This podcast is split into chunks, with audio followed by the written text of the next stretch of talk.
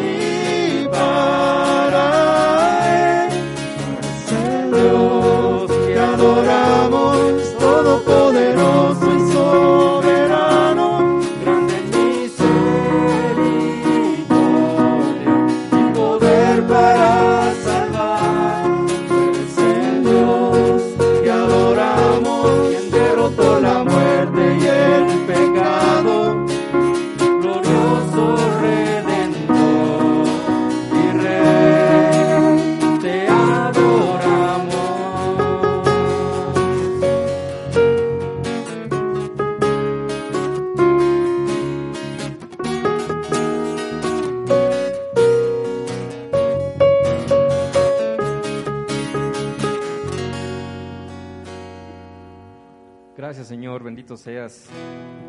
Te adoramos Señor y permítenos adorarte cada uno de nuestros días. Cada una de nuestras vidas Señor sea bendecida también por ti. Gracias Padre. Escucha, oh Jehová, mis palabras. Considera mi gemir. Está atento a la voz de mi clamor. Rey mío y Dios mío, porque a ti oraré. Oh Jehová, de mañana oirás mi voz de mañana me presentaré delante de ti y esperaré, porque tú no eres un Dios que se complace en la maldad. Adoraré tu santo templo en tu temor. Guíame Jehová en tu justicia a causa de mis enemigos. Endereza delante de mí tu camino.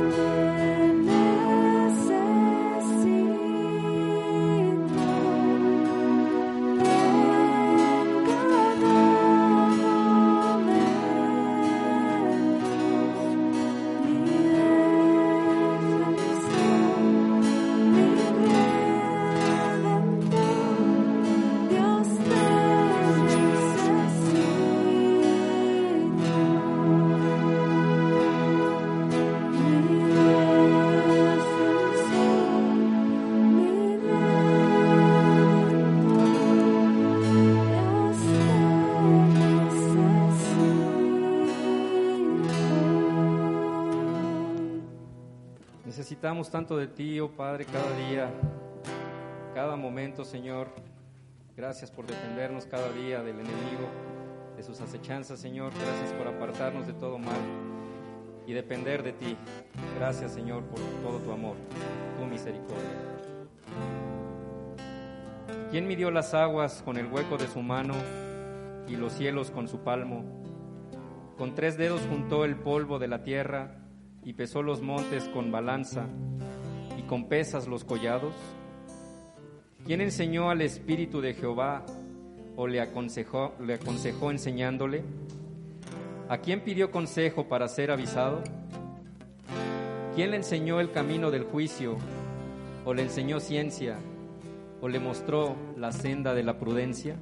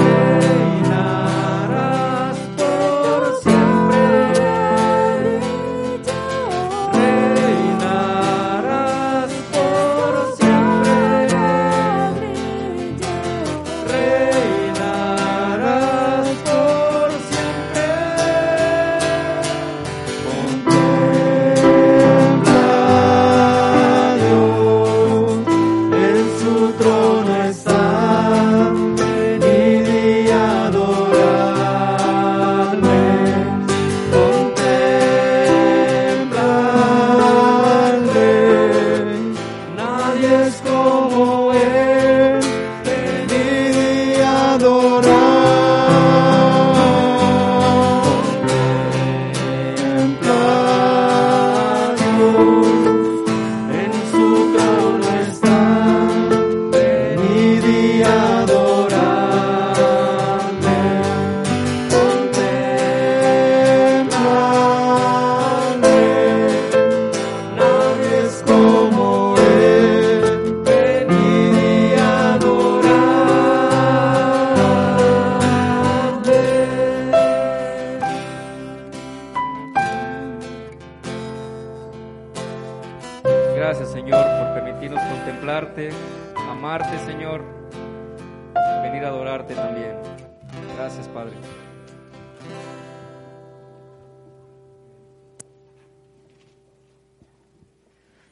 Corazón está dispuesto, oh Dios.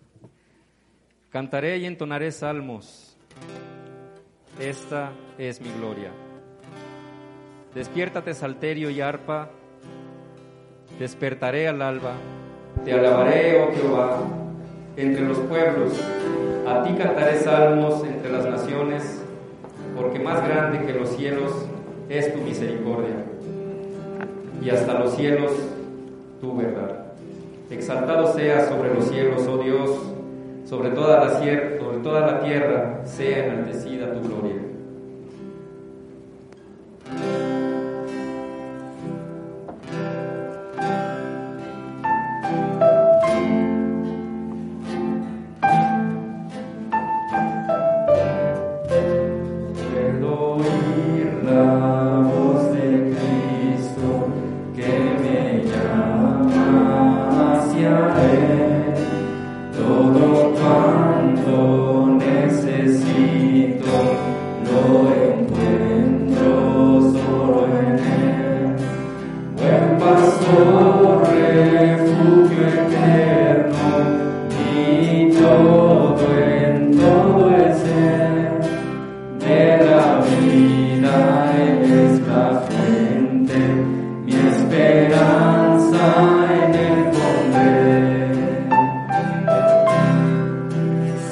Tengo su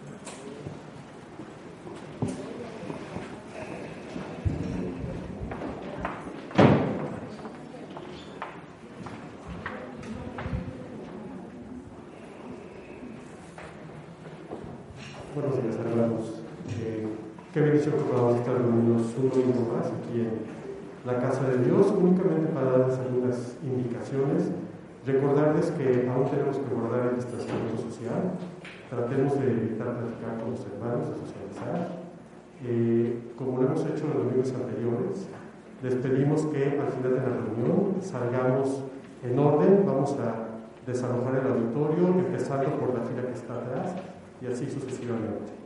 Eh, queremos dar la bienvenida a los señores Isaías Luna Robles y al señor Edgar Luna Salgado, que están ahí atrás. Sean ustedes bienvenidos a la Iglesia Plenitud de Vida Cristo.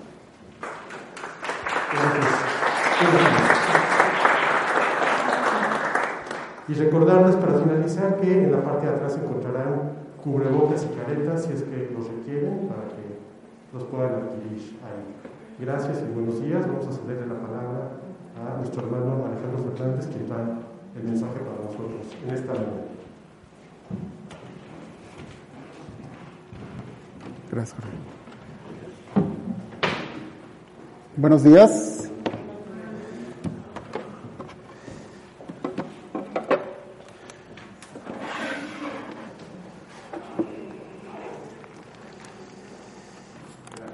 ¿Cómo están? Qué gusto, qué gusto ver la iglesia llena en sana distancia. Mis amados hermanos, de verdad es un gusto, es un honor no solamente estar estrenando el púlpito, sino estar al frente de ustedes y poder exponer la bendita palabra de Dios. Es una realidad que estamos viviendo tiempos de gran confusión y de falta de esperanza pero sobre todo de la falta de la verdad. Y si no sabemos la verdad, nunca podremos ser libres para amar a Dios. Esta mañana estudiaremos el libro más breve del Antiguo Testamento. En solo 21 versículos, el profeta Abdías nos muestra lo que le sucede a todos los que desprecian el amor y la misericordia de Dios. El profeta Abdías resalta la soberanía de Dios, el poder y su justicia, que aplica a toda su creación. Vamos a orar.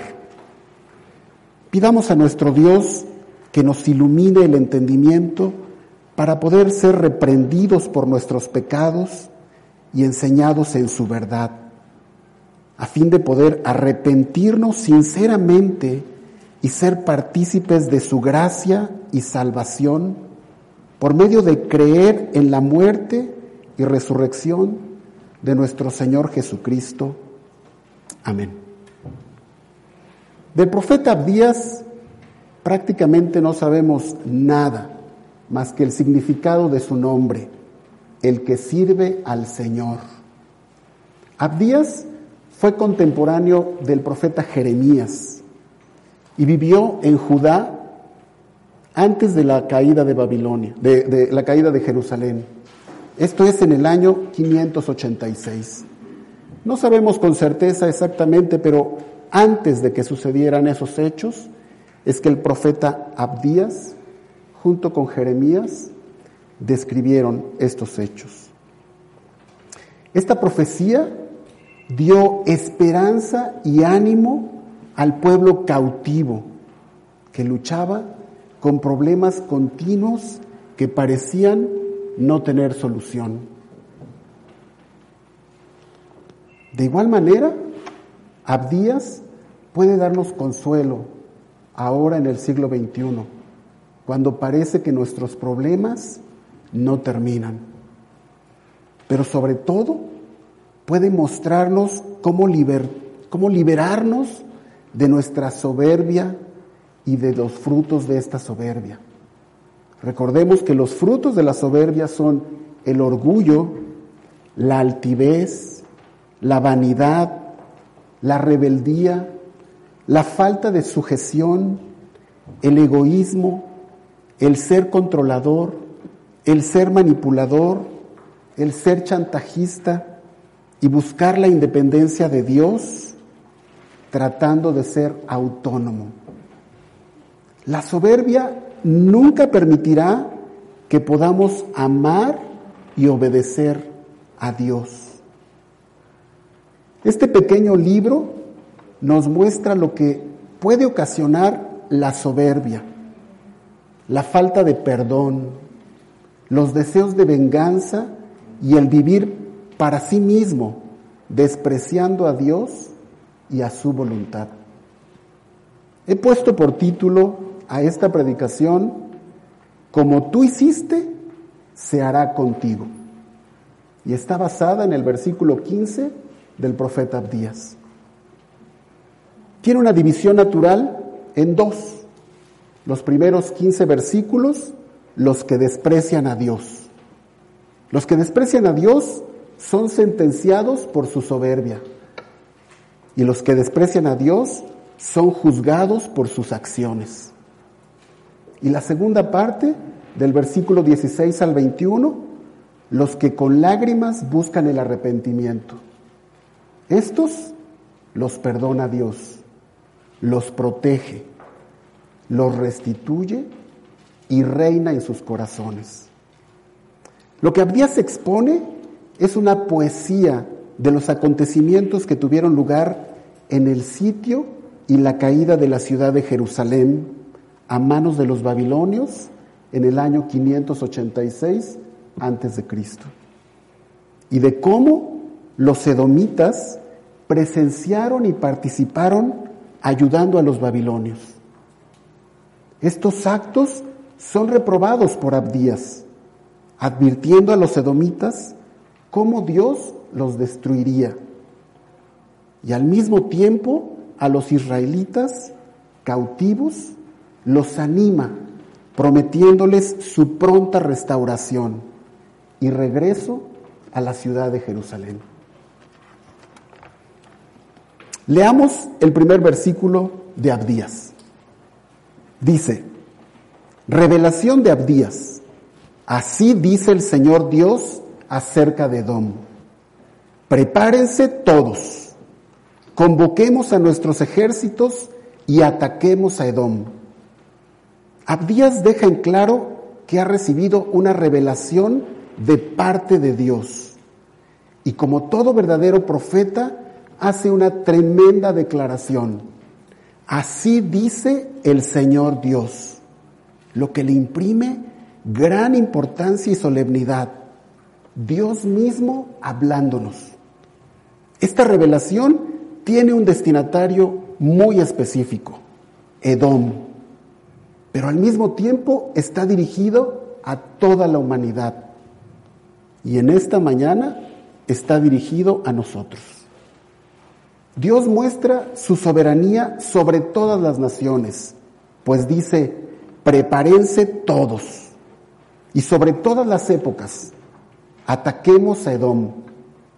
Edom fue atacado en el transcurso de la historia, lo sabemos, por los egipcios, por los judíos, por los asirios, por los babilonios, por los, por los griegos y finalmente destruido por los romanos alrededor del año 70 después de Cristo.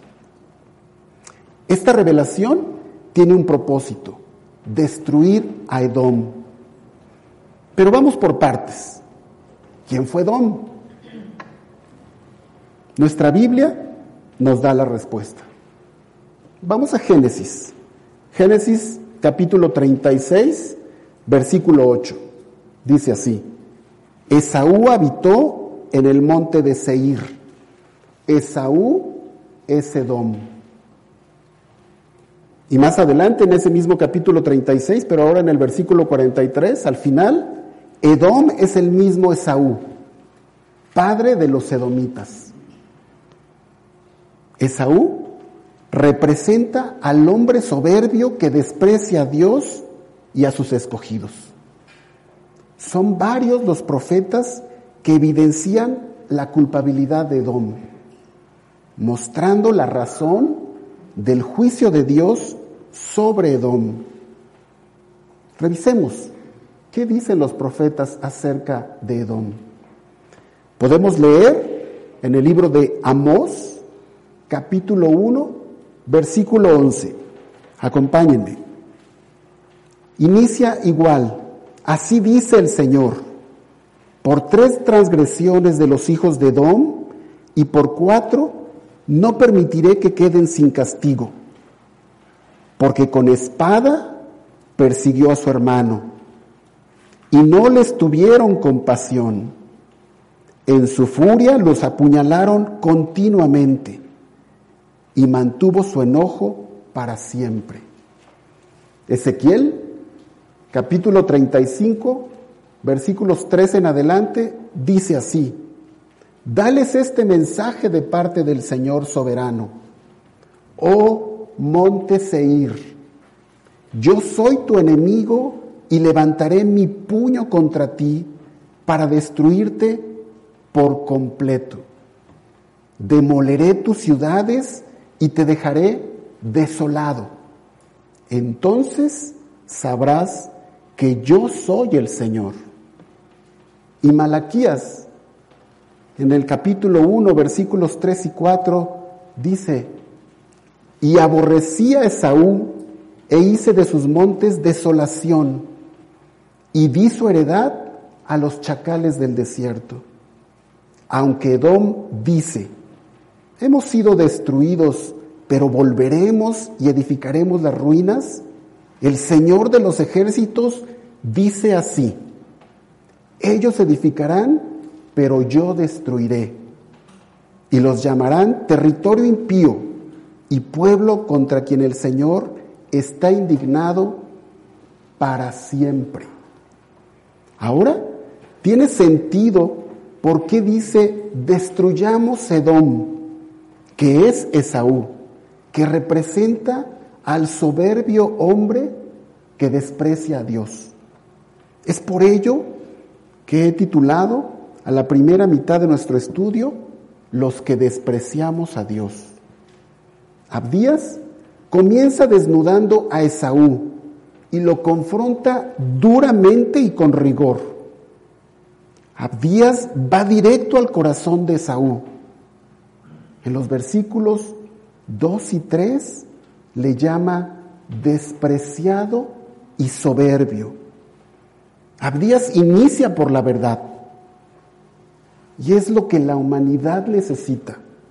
Es lo que tú y yo necesitamos urgentemente. ¿Cuánto necesitamos que nos digan la verdad cruda y sin rodeos? Somos pecadores. Soy pecador. No hay justo ni aún uno. No hay quien haga lo bueno. No hay quien busque a Dios. Todos somos pecadores. Abdías no tiene miedo de señalar el pecado y sus inevitables consecuencias. Abdías le dice a Edom que es Esaú que representa al hombre soberbio que desprecia a Dios y nos dice a nosotros en el versículo 2, pequeño te he hecho entre las naciones, despreciado eres en gran manera, desechado, de poca estima, sin valor. Abdías le dice a Edom que es Esaú que representa al hombre soberbio que desprecia a Dios y nos dice a nosotros en el versículo 3, la soberbia de tu corazón te ha engañado. Tú que habitas en las hendiduras de las peñas, en las alturas de tu morada, que dices en tu corazón, ¿quién me derribará a tierra? Notemos la arrogancia y presunción de Saúl. Es Luis describió la soberbia como el estado mental totalmente contrario a Dios. Muchas veces, al tener nuestras necesidades satisfechas, podemos enorgullecernos de nuestros logros y en lugar de agradecer a Dios, nos enorgullecemos de nuestros logros. Es por eso que Dios advirtió en Deuteronomio capítulo 8, versículos 11 al 14. Les dice al pueblo de Israel y a nosotros también, Cuídate de no olvidarte de Jehová tu Dios para cumplir sus mandamientos, sus decretos y sus estatutos que yo te ordeno hoy.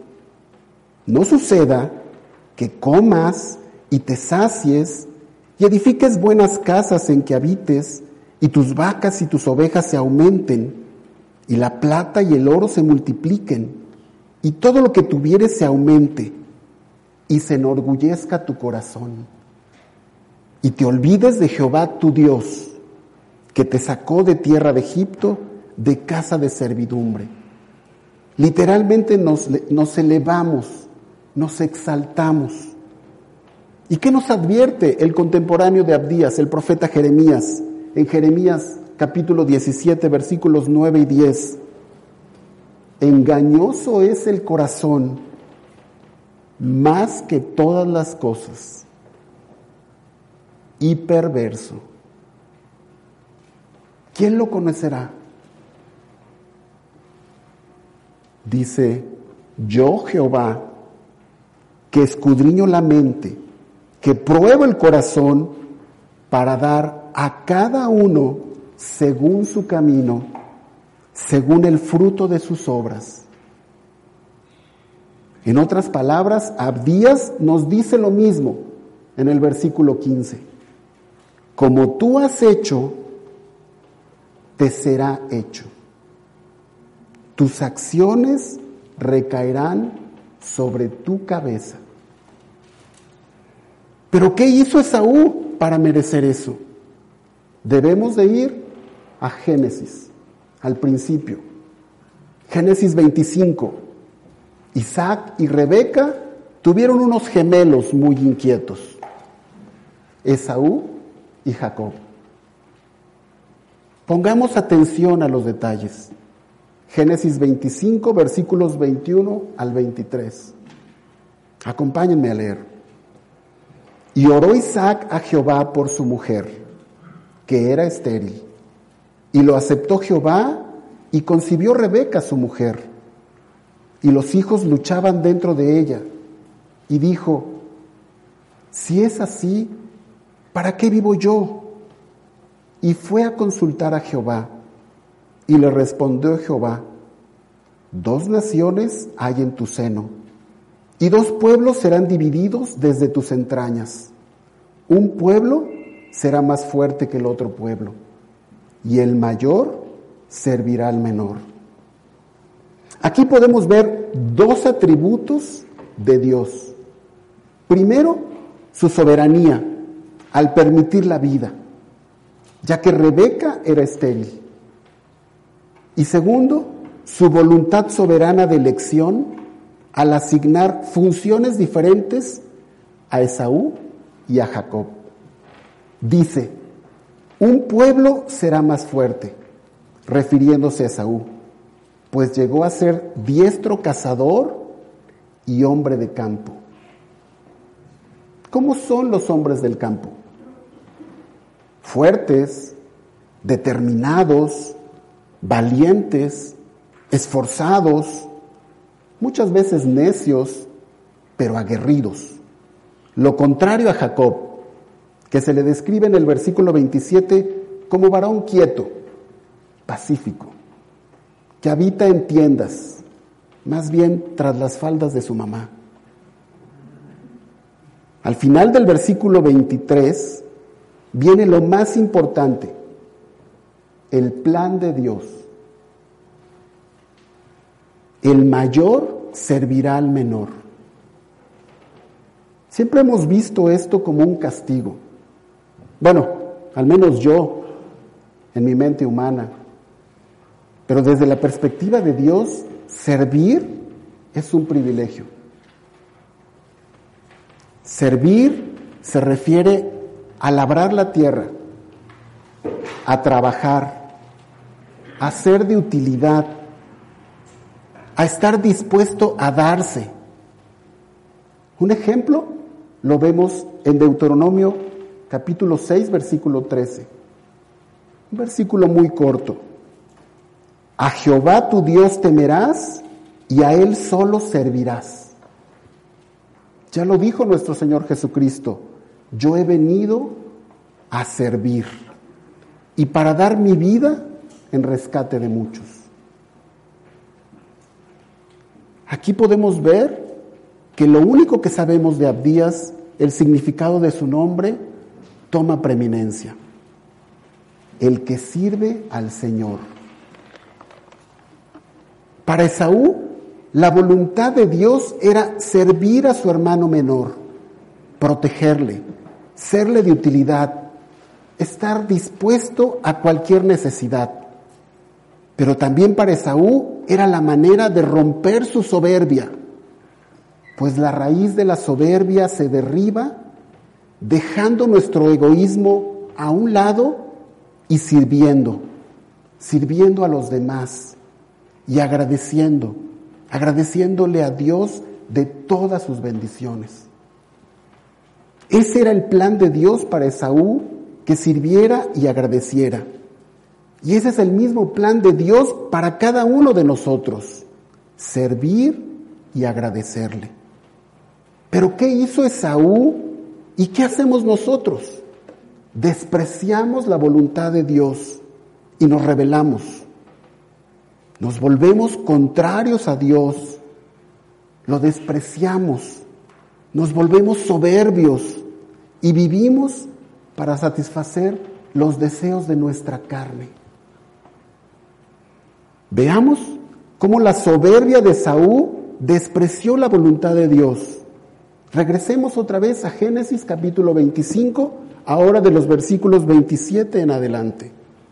Dice, y crecieron los niños y Esaú fue diestro en la casa, hombre del campo, pero Jacob era varón quieto, que habitaba en tiendas. Y amó Isaac a Esaú porque comía de su casa, mas Rebeca amaba a Jacob. Y quiso Jacob, y guisó Jacob un potaje, y volviendo Esaú del campo cansado, observemos eso, dijo a Jacob, te ruego que me des a comer de ese guiso rojo, pues estoy muy cansado.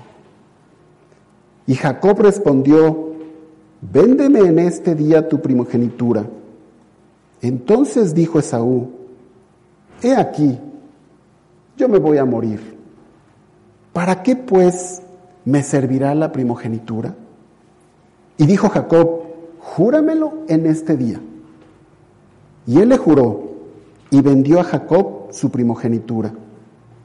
Entonces Jacob dio a Esaú pan y del guisado de lentejas, y él comió y él bebió y se levantó y se fue, seguramente a una siesta. Así Esaú menospreció la voluntad de Dios, su primogenitura. Y así es como Abdías en el, en el versículo 2 le dice, despreciado eres. Regresemos a nuestro estudio de Abdías. Los que desprecian a Dios son sentenciados por su soberbia. Vamos a ver cinco características que Abdías describe de los soberbios. Primero, los soberbios se sienten seguros en su fuerza física. Leamos el versículo 4 de Abdías aunque te eleves como el águila, y aunque entre las estrellas pongas tu nido, de allí te derribaré, declara el Señor. Segundo, los orgullosos se sienten seguros de sus pertenencias. Revisemos los versículos 5 y 6. Si vinieran a ti ladrones y te robaran de noche, se llevarían todo tus enemigos te robarán por completo. Registrarán y saquearán cada rincón y cada grieta de Dom. Se llevarán hasta el último de los tesoros escondidos. Las riquezas no pueden sustituir a Dios y Él puede hacerlas desaparecer en cualquier momento. Nuestro Señor Jesucristo nos advierte frecuentemente acerca de los peligros de las riquezas. Recordemos la parábola del rico insensato, que planeaba hacer nuevos graneros sin saber que moriría esa misma noche. Los edomitas confiaban sin duda en sus riquezas, pues poseían minas y trabajaban de la fundición de los metales. Nosotros también podemos caer fácilmente en el mismo error y volvernos como el hombre de la parábola. El dinero puede llegar a ser nuestro ídolo, nuestro sustituto de Dios. Sin embargo, no nos lo podemos llevar. Cuando muramos, nuestras pertenencias se van a quedar aquí. Cuando estemos ante Dios, nuestro juez, nuestras, riquezas no nos van a salvar. En tercer lugar, los soberbios se sienten seguros en sus relaciones humanas y comerciales. Observemos el versículo 7. Todos sus aliados se han vuelto contra ti. Hasta la frontera te echarán. Los que estaban en paz contigo te engañarán. Se rebelarán contra ti los que están en paz contigo. Los que comen tu pan tenderán emboscada contra ti. No podrás entenderlo. Los orgullosos también se sienten seguros en su propia sabiduría. Miremos ahora el versículo 8. Haré que perezcan en aquel día, dice el Señor, los sabios de Edom y la prudencia del monte de Saúl. Y por último, los soberbios se sienten seguros de su poder. Versículo 9.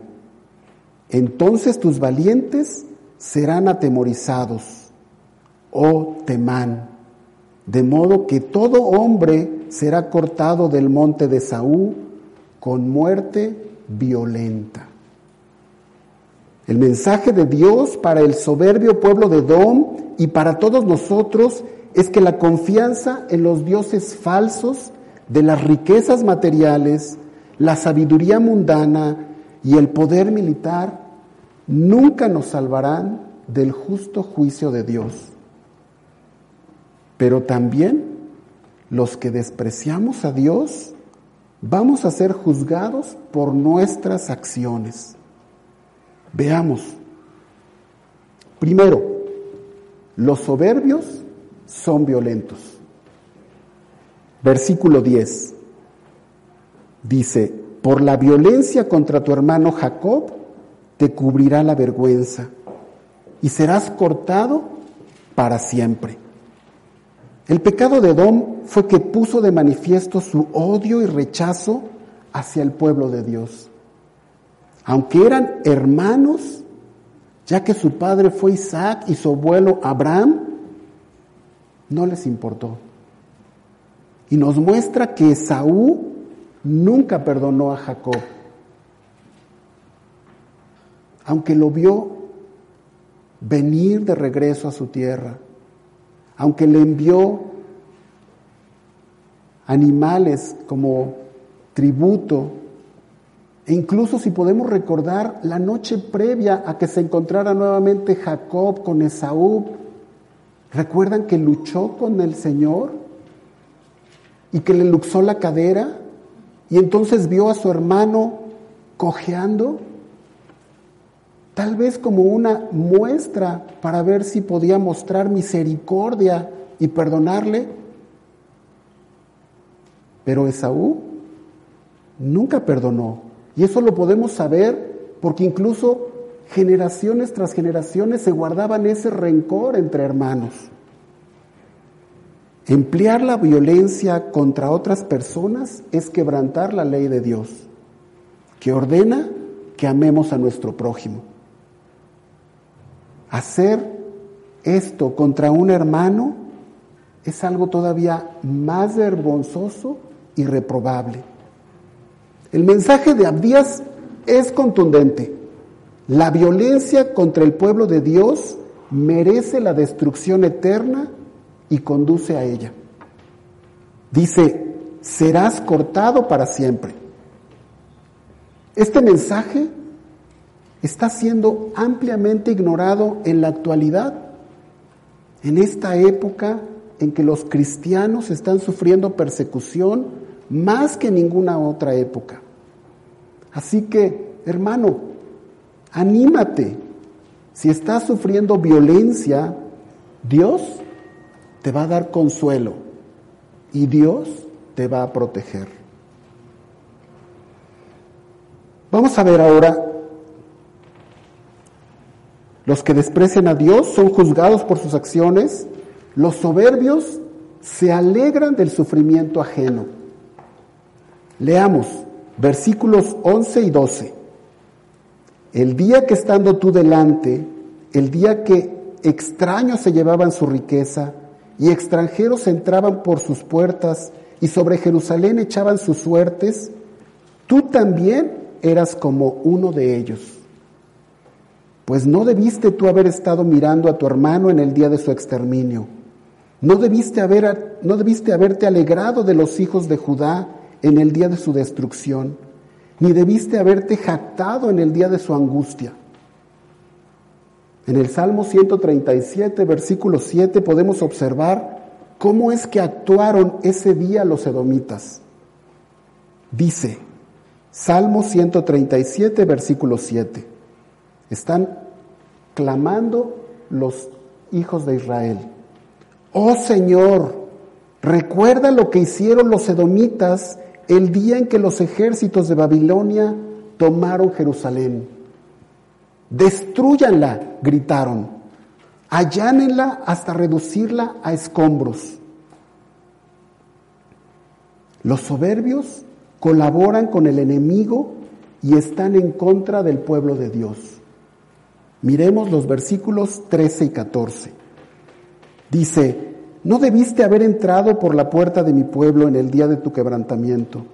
No, no, no debiste haber mirado su mal en el día de su quebranto, ni haber echado mano a sus bienes en el día de su ruina. Tampoco debiste de haberte parado en las encrucijadas para matar a los que de ellos escapaban, ni debiste haber entregado a los que quedaban en el día de su angustia. Los soberbios también ignoran la ira de Dios. Versículo 15. Porque cercano está el día del Señor sobre todas las naciones. Como tú hiciste, se hará contigo. Tus acciones recaerán sobre tu cabeza. Como Esaú despreció su primogenitura, así fue despreciado por Dios. De igual manera, Todas las naciones que desprecien a Dios serán destruidas en el día del Señor.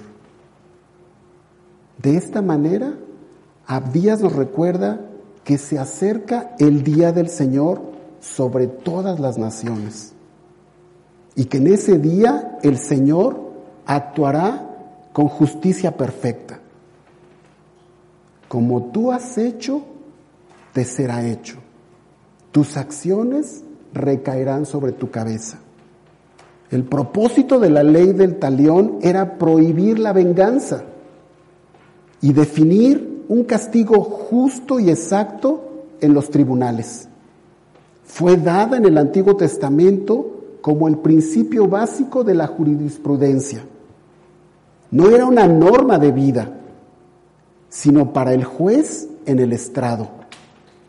Y si nuestro juez dice que la paga del pecado es muerte, y la verdad evidente es que somos hombres pecadores, soberbios, que despreciamos la voluntad de Dios, ¿cómo podremos salvarnos de un Dios santo?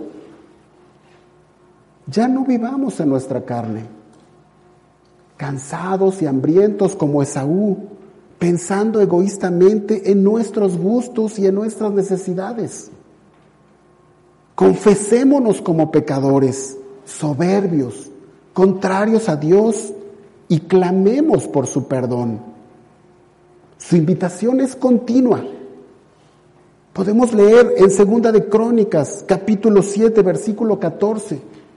Si se humillare mi pueblo, sobre el cual mi nombre es invocado, y oraren y buscaren mi, mi rostro, y se convirtieren de sus malos caminos, entonces yo oiré desde los cielos y perdonaré sus pecados y perdonaré sus pecados. Y Joel capítulo 2 versículos 12 al 14 dice el Señor, vuélvanse a mí ahora, mientras haya tiempo. Entréguenme su corazón. Acérquense con ayuno, llanto y luto. No se desgarren la ropa, sino desgarren su corazón. Regresen al Señor su Dios, porque Él es misericordioso y compasivo, lento para enojarse y lleno de amor inagotable. Está deseoso de desistir y no de castigar. Como Pablo les decía, les ruego, reconcíliense con Dios. Cuidado, que no nos suceda como a Esaú. Pues es tan triste y desgarrador lo que leemos en Hebreos capítulo 12, versículos 16 y 17, en relación a Esaú. Después de estar nombrando a los héroes de la fe, llega al versículo 16 y 17 y dice, cuidado de que no haya ninguna persona inmoral ni profana como Esaú. Lo pone de ejemplo de lo malo. Dice, porque sabéis que aún después, cuando quiso heredar la bendición, fue rechazado, pues no halló ocasión para el arrepentimiento, aunque lo buscó con lágrimas. Palabras tan duras y terribles. Cuidado, hombre soberbio que desprecias a Dios, que no encuentres ocasión para arrepentirte de tus pecados, aunque los busques con lágrimas. Así que si hoy escuchas la voz de Dios, no endurezcas tu corazón como Esaú.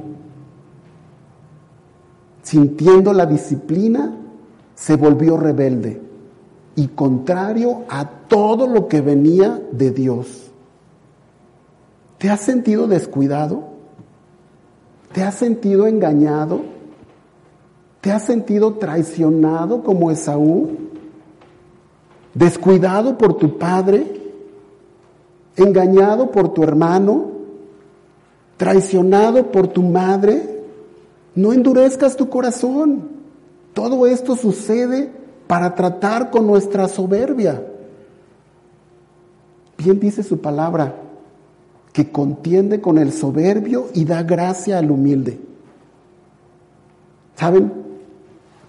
Abdías me confrontó enormemente y me llevó a pensar, ¿qué hubiera pasado si a mis 27 años no hubiera despreciado a Dios? Pero gracias a Dios y a su soberanía, rompió con mi soberbia y con el corazón de piedra que gobernaba mi vida. Era un hombre soberbio, era contrario a Dios de continuo, solo me amaba a mí. Pero me llevó a buscar arrepentimiento con lágrimas. Y si Dios pudo romper mi corazón de piedra, puede romper cualquier otro corazón soberbio. Veamos ahora el final de nuestro estudio, versículos 17 al 21. ¿Qué sucede a todos los que con lágrimas buscan el arrepentimiento? Lo primero que sucede es que Dios los perdona. Miremos en el versículo 17, hay un pero, así un antes y un después. Abdías cree en un Dios que juzgará a los impíos, pero que en su amor salvará también a aquellos que pongan su confianza en Él.